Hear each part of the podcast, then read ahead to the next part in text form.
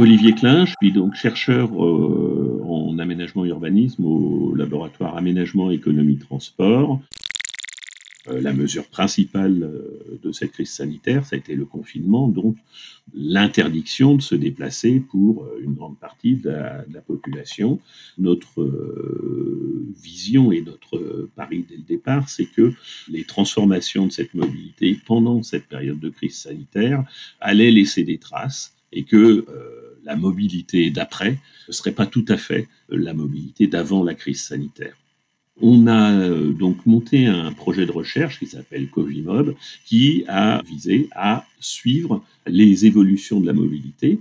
Ce projet de recherche, on l'a monté avec euh, le soutien du CNRS, de l'IDEX de Lyon et euh, de la métropole et du CITRAL. Le CITRAL, c'est l'autorité organisatrice des mobilités de l'agglomération lyonnaise.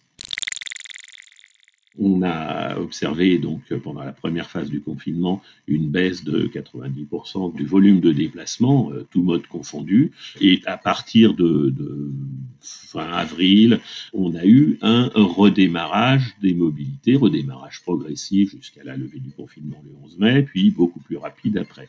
Ce redémarrage s'est euh, concentré sur la voiture particulière et sur le vélo. Il a été très rapide sur ces deux modes. Et fin juin, la voiture particulière avait déjà atteint ses niveaux d'avant la crise sanitaire. Le vélo les avait déjà dépassés.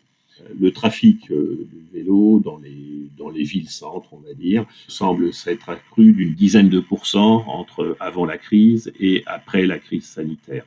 On note très clairement qu'une part des usagers des transports en commun ont abandonné les transports en commun pour le vélo.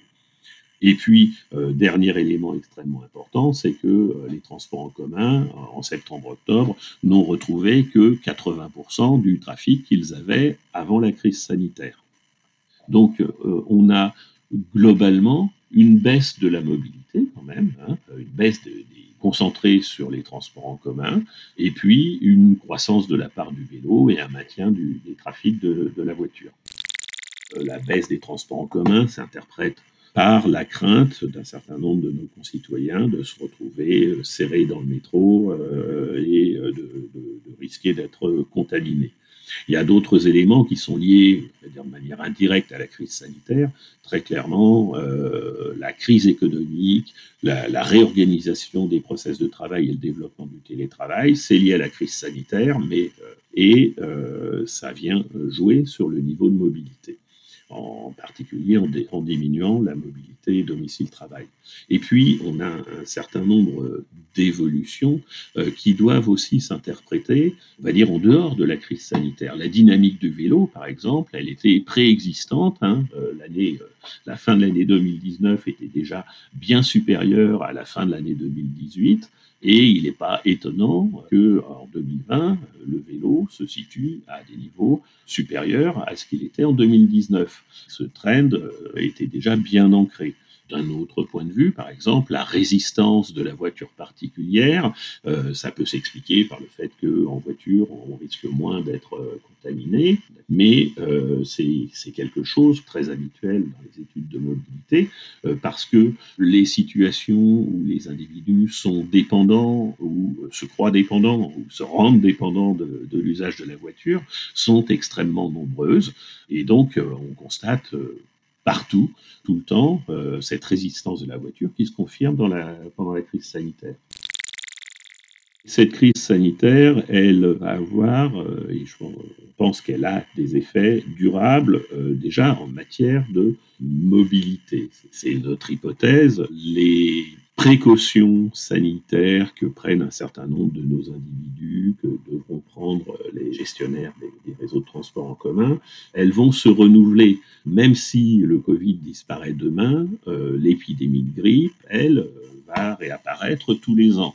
Et on sera sans doute en 2020 2021, bien plus sensible aux préconisations des médecins concernant euh, le port du masque dans les, lieux publics, euh, etc., euh, que on ne l'était en 2018 ou 2019 à propos de la grippe. Donc ça, c'est des choses qui vont rester. Une, deuxième chose, c'est que de toute façon, le, le, paysage de la mobilité, il n'est pas immuable et donc il a continué ces évolutions, voilà, le développement du vélo, etc.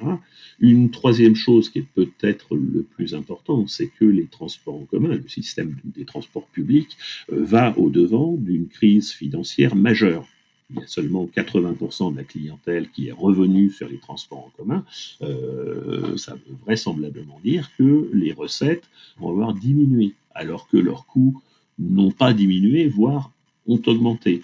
On était sur un système dont le financement était déjà extrêmement fragile, euh, donc euh, il va en ressortir encore plus fragilisé. Ça, c'est quelque chose d'extrêmement important, ce qui veut dire que les capacités des collectivités pour euh, développer l'offre de transport en commun vont se trouver encore plus réduites qu'elles ne l'étaient. Ça, c'est une, une, tendance euh, lourde. Une autre tendance lourde, euh, pré-crise sanitaire, hein, c'est l'insistance que vont mettre les pouvoirs publics sur le vélo. Ils vont d'autant plus le faire que le vélo a prouvé qu'il pouvait, dans un certain nombre de cas, euh, être une solution, euh, d'autant plus le faire que, euh, entre autres, les, vélos à assistance électrique élargissent le domaine de pertinence du vélo, puis d'autant plus insister sur le vélo que le vélo, ça coûte bien moins cher que les transports en commun.